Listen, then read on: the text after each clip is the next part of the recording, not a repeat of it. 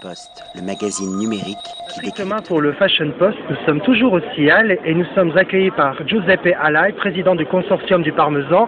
Bonjour, buongiorno. Bonjour. Comment on définit l'appellation euh, Parmesan euh, d'Italie? Est-ce qu'il y a une zone Est-ce qu'il y a une appellation d'origine protégée, contrôlée? Est-ce que vous pouvez nous présenter le consortium du Parmesan? Il, eh, noi possiamo definire il parmigiano reggiano come appunto una indicazione geografica, nel senso che eh, questa nostra produzione è fortemente legata al nostro territorio, che è il territorio dell'Emilia, nelle province di Parma, Reggio, Modena, una parte di Bologna e di Mantova, quindi un territorio molto circoscritto nel quale attraverso una modalità molto precisa con cui viene fatto il latte bovino destinato poi alla trasformazione, anche in questo caso molto artigianale, alla fine nasce il parmigiano reggiano che è uno dei pochissimi formaggi senza additivi, senza conservanti, proprio perché le caratteristiche del foraggio, dell'alimentazione e della lavorazione, quindi della trasformazione da latte a eh, formaggio sono fatte in un modo molto preciso e molto specifico, conservando integralmente la naturalità del prodotto. Euh, La chose l'importante, c'est qu'il n'y a pas d'additifs, de conservateurs, comme il avait dit, et que nous avons une filière très contrôlée.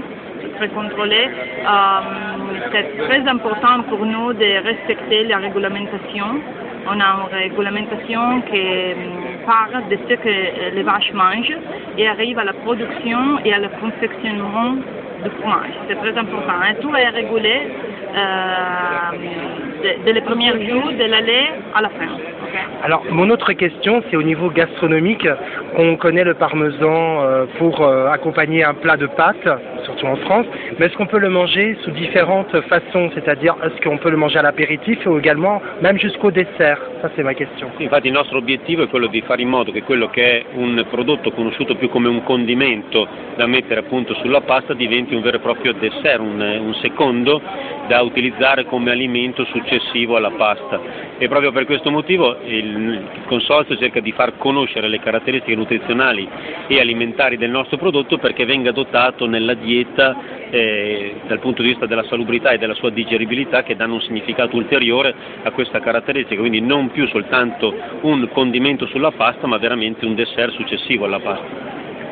Vraiment. Euh, ce qui est important, c'est que normalement en France, on pense d'utiliser le parmesan seulement sur la pâte, mais ce n'est pas ça. On peut manger le fromage comme ça. ok? Et, mais aussi l'apéritif. à l'apéritif, oui, on peut l'utiliser comme ingrédient dans toutes les typologies de plats, hein. pas seulement la, la pâte, mais aussi jusqu'au dessert. D'accord. Ben, un grand merci en tout cas pour votre accueil et à bientôt. A bientôt, au revoir. le magazine numérique